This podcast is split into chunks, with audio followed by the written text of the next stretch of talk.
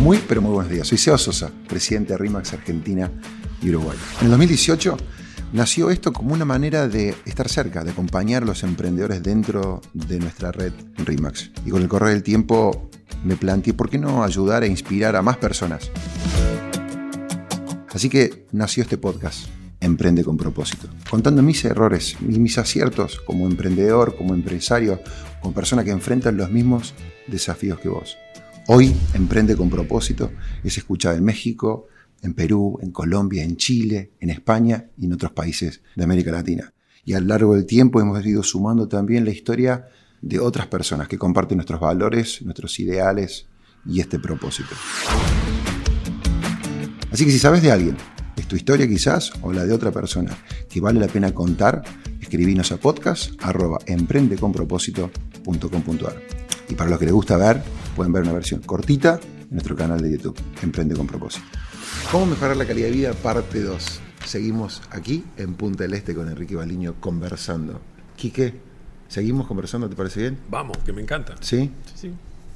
Te escuché en algún lado algo que me, me hizo, o sea, nada, me hizo tanto eco dentro mío porque a veces los patos, viste, así como el cuá, cuá, cuá, los, a esto los viste lo que pasa, lo que pasa como es.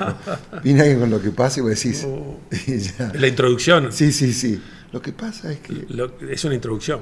Lo que pasa es que si no fuera que, hasta no. que... El pero. lo- el- sí, este, lo que pasa es que vos no entendés porque acá es distinto. Y lo, viene una coma. Yo cada vez que viene alguien y dice, no, lo que pasa es que... me desenchufé. Lo que viene después es una excusa para yo no hacer nada. Ya sé lo que es, es una excusa. Y vos sabés que es horrible porque hay mucha gente que vive en el mundo, de las, en el oscuro planeta de las excusas. Es un planeta terrible, un planeta en el cual la persona empieza a justificar sus no resultados. Falta de responsabilidades, la falta de actitud de pro- te- te- y te puedo dar todas las explicaciones, se transforman en explicadores profesionales y al único que le hacen sentido las excusas es al que las dice. Es una manera tremenda, terrible en las organizaciones, porque lo peor que le podés hacer, favor que le podés hacer a una persona es aceptarle las excusas. Porque nunca va a poder hacer su mejor versión. Mira, en la vida hay dos caminos, o performance o excusas. Elige cuál demandarás de ti mismo. Es que además esto nivela para abajo, ¿o no? O sea, vos empezás a permitir eso y. O sea, lo bueno y lo malo son contagiosos, las dos cosas. Mucho. Los Corre- comportamientos, se, se llama la naturaleza epidémica de los comportamientos. Los comportamientos se contagian. Yo Y no- de repente todo el mundo empieza a darte excusas. O- O- Obvio. Eh, pero pero ese, ese- y nosotros en el Río de la Plata, vos que venís de Argentina, yo trabajé en Argentina, el Río de la Plata es el lugar donde el, el un- el término pálidas es el único lugar donde se conoce como pálida. O sea, si vos vas a Colombia y decís pálida, es la borrachera, es la resaca del día después de la borrachera. No tiene que ver, en ningún lugar se usa esto, se usa solo en el Río de la Plata. El Río de la Plata es un, un lugar tremendo en el sentido de la generación de esta cultura de la palia y la queja. Somos los mejores en el planeta, no nos puede ganar nadie. Yo estaba dando una charla de estas en, en inglés hace un tiempo a un grupo de, de ingleses y me dice uno, dice, me interrumpe y dice, no, Enrique, mira que en Gran Bretaña somos muy quejosos. Le digo, no, no, tenés lugar en esto, no, no podés discutir con nosotros. Tenés un nombre, para vos no tenés nombre, se llama pálida, acá ni sabés lo que es. Este, nosotros, y eso se contagia, todo se contagia. La pálida se contagia, las excusas se contagian, las quejas se contagian. Pero la buena noticia, la buenísima noticia, es la naturaleza epidémica de los comportamientos. Y la queja es un comportamiento. El hábito de la queja, el hábito, es un comportamiento. Como el hábito, como los, los comportamientos se contagian, tú también puedes contagiar para el otro lado. Lo opuesto. ¿Y sabes cómo se contagia? Por los sistemas humanos se dirigen en función de los temas que hablan y de las preguntas que tratan todos los días. Esa es la parte académica. ¿Cómo se dice esto? Se dice de lo que usted habla lo que usted hace. Los gringos dicen words build worlds. Las palabras construyen mundos. Pregunta. ¿Qué mundo construís? Y te voy a dar dos mundos. Lo que pasa es que si no fuera por qué, qué, qué, qué, qué, qué querés que haga, ese es un mundo a construir todos los días, depende de lo que hablas. O, ¿cómo hacemos para? ¿Cómo hacemos para? ¿Cómo hacemos para? ¿Cómo, cómo hacemos para hacer un podcast para que todo el mundo escuche y ayudamos a los emprendedores? ¿Cómo hacemos para? Y mira, hiciste un podcast. Ahora, si digo, no, lo que pasa es que habría que conseguir los micrófonos, la gente, lo que pasa es que si fuera, ¿qué querés? Que tenemos que ir a Uruguay, que no- y sí, está bueno. Los dos tienen resultados totalmente distintos. Ahora, vos te juntás con gente empezás a contagiar lo otro y por eso es el rol del líder. ¿Qué contagias cada mañana cuando te levantás? Claramente comienzo con el líder. Ahora, yo como líder te estoy escuchando. Supongamos, soy una de las tantas personas que nos siguen, nos escucha y que seguramente que le está siendo de muchísimo valor todo esto que estás diciendo. Yo te estoy escuchando y digo que es fantástico. Eh, empieza por mí, listo, yo me hago cargo. Me miro al espejo, tengo ganas, tengo voluntad, tengo actitud.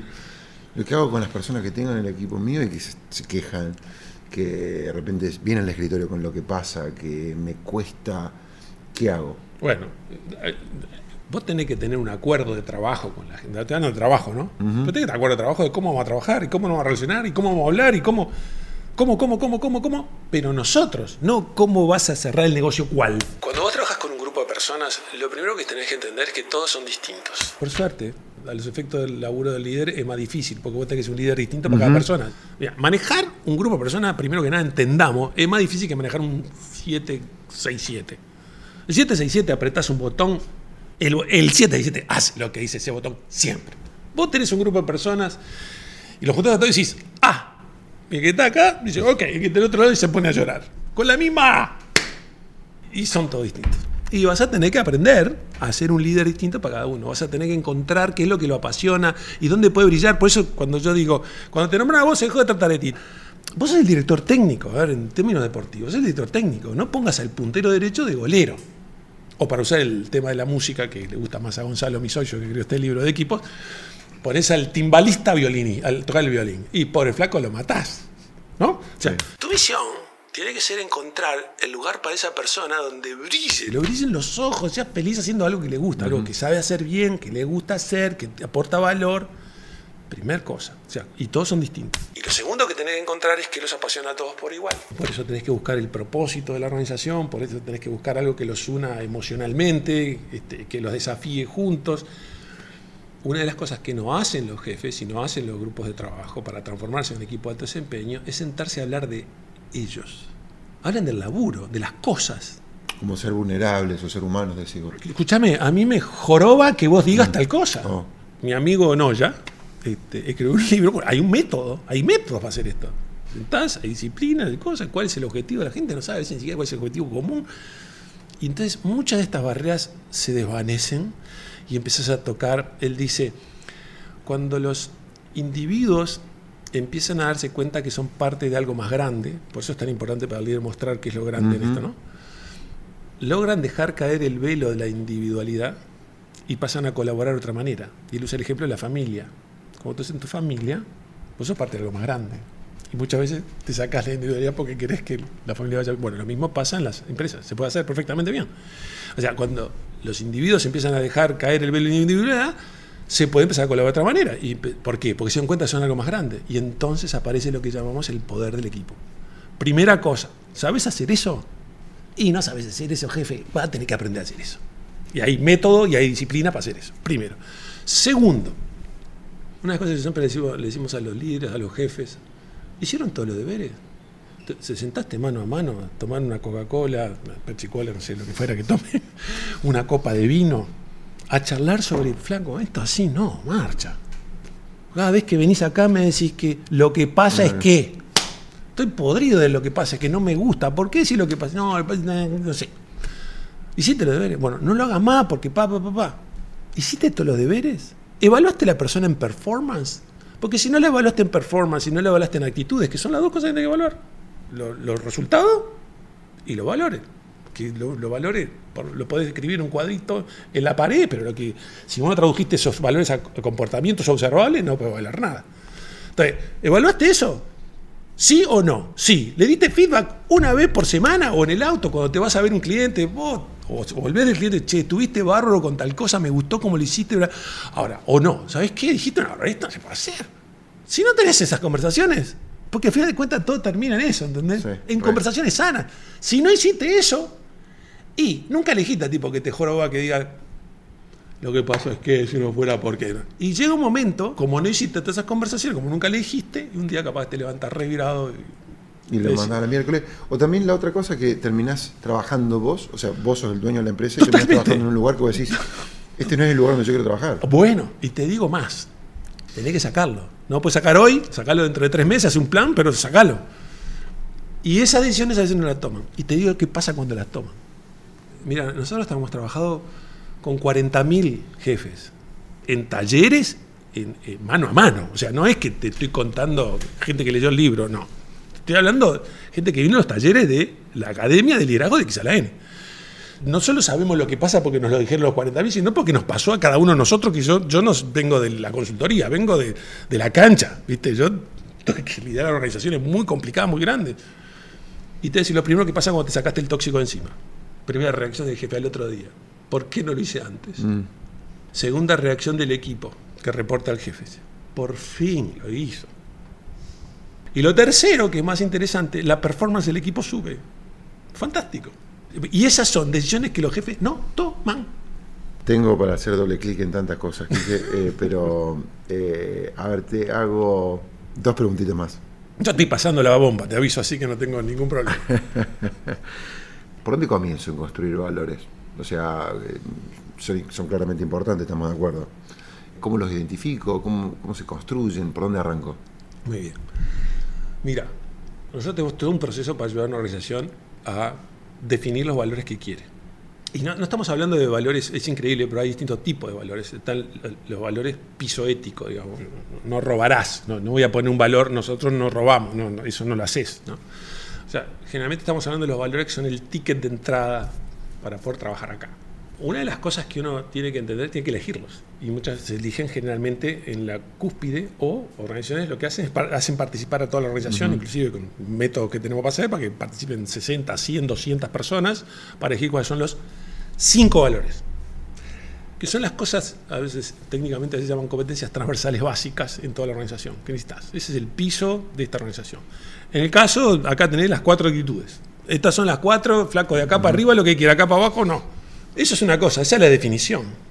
Ahora, y es ponerse de acuerdo, vamos a entendernos, ¿no? Lo que, yo te doy una lista enorme de valores y eh, no ponemos los dos a decir cuáles son los más importantes para vos, cuáles son los más importantes para mí. Tenemos que elegir de, 100, tenemos que elegir 10, 5, 5, y después empezamos a comparar y lo que vos decís, no, pero Enrique, este, para mi equipo, y yo que digo, este, no sé, colaboración, y es lo mismo. Ah, está. ¿Cómo le llamamos? Como le llamamos es un tema, ponerse de acuerdo. Lo que queremos decir está dentro. Y no se resuelve con los cuatro cuadritos en el hall. ¿Dónde están los valores? Una vez que definiste los cuatro, que lo nombrarás como quieras, pasión por el cliente, si querés, este, actitud de responsabilidad, lo, que sea, los valores vos no los ves, las actitudes vos tampoco las ves. Es como un iceberg el asunto. Los valores empujan las actitudes y lo que vos ves arriba son los comportamientos. ¿Vos por qué decís que una persona es responsable? Ah, porque observás los comportamientos.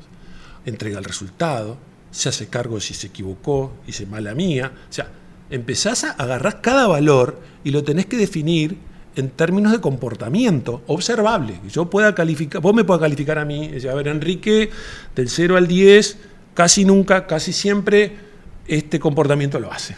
Entonces yo estaré 9 en actitud de responsabilidad y 3 en actitud positiva. No sé, ¿viste? Y con esa evaluación, tener una conversación con el jefe. Le dice, flaco, ven y vamos a conversar sobre tu actitud o sobre, los valores de la compañía.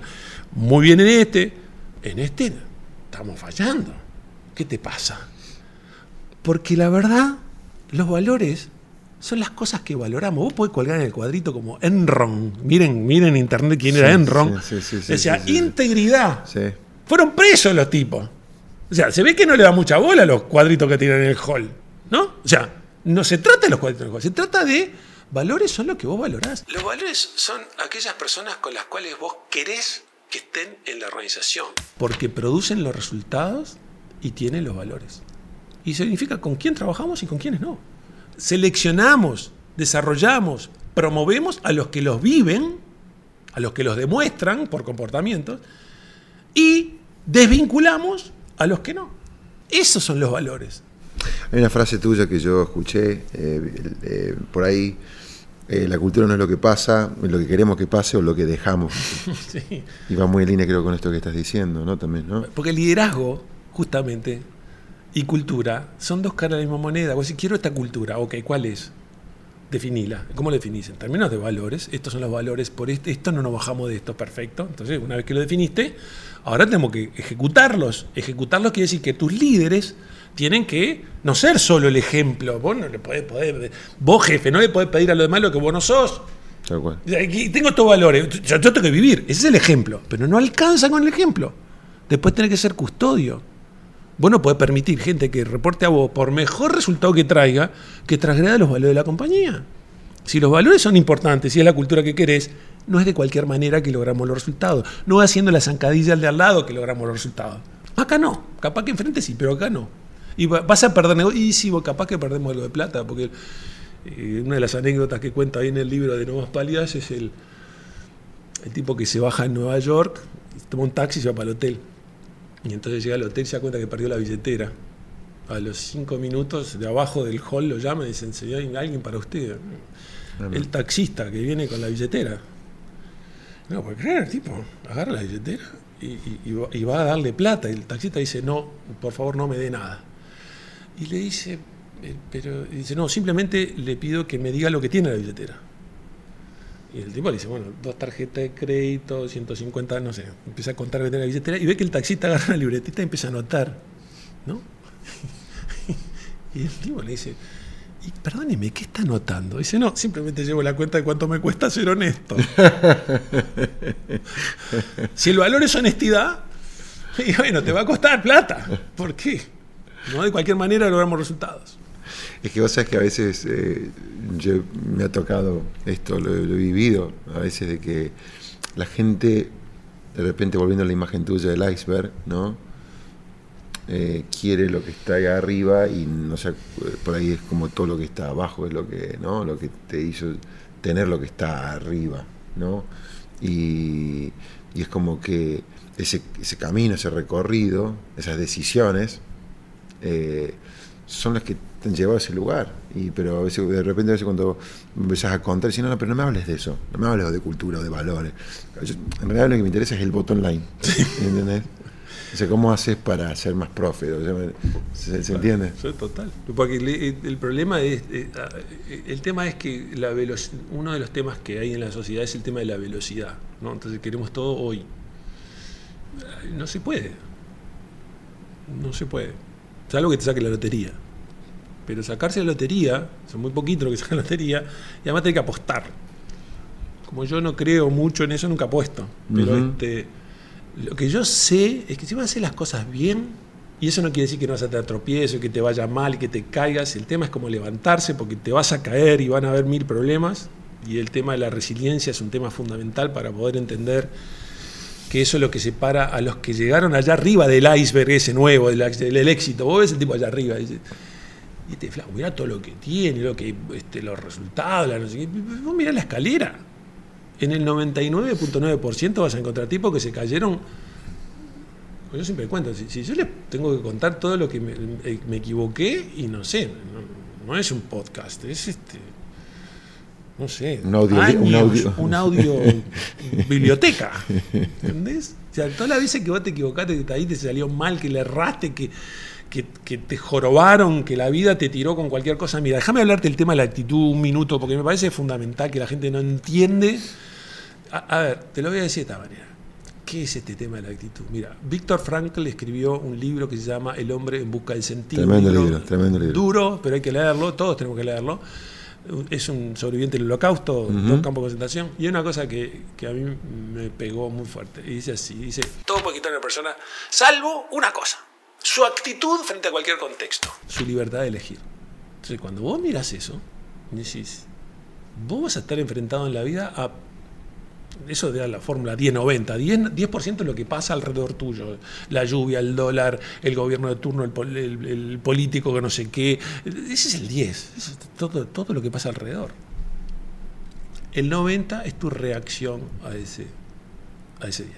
Nosotros, el, el principio físico de acción-reacción, ¿no? en el medio, el único bicho en este planeta que tiene un córtex frontal y que puede tomar una decisión sobre eso, sobre cómo va a reaccionar ante el político, la no sé qué, el viento, la lluvia, lo que cuerno seas, es el ser humano. Esa es la actitud. Está en tu decisión. Quique, podríamos seguir largo y tendido acá. Eh, agradecerte nuevamente. Y, a todos recomendarles eh, el libro, voy a decirlo, es, es, es, práctico, es fácil de leer y al mismo tiempo vos sentís que, creo que la gran mayoría de ustedes va a sentir que, que, le, que Kiki les habla, les escribe a ustedes, porque eso es lo que creo que, que lográs muy bien en el libro. Así que muchas gracias por, por este otro que me has traído de, de obsequio y regalo. Un placer para mí estar acá invitado, me encanta esto que haces y espero que estas cosas, porque creo que es el espíritu que tiene tu, tu, podcast, es este, ayudar. Y este y sí, esto también está todo dedicado a ayudar, así que estamos totalmente alineados en ese sentido. Un gusto haber estado acá. Así lo siento, así lo siento. Cuando vos trabajas con un grupo de personas, lo primero que tenés que entender es que todos son distintos. Tu misión tiene que ser encontrar el lugar para esa persona donde brille. Y lo segundo que tenés que encontrar es que los apasiona a todos por igual. Gracias, seguramente que ustedes, al igual que yo, tienen como tenemos mucho para apuntar, mucho para anotar, eh, mucho para rescatar de esta conversación. Gracias por acompañarnos, por escucharnos y, siempre digo, ¿no? si esto fue de valor para vos, no te lo guardes, hacelo rodar, compartilo y pueden también vernos en nuestro canal de YouTube. Abrazo un propósito, desafía al mundo e inspira a otros. Desde acá, desde este hermoso Uruguay, Seba Sosa y esto fue Emprende con propósito.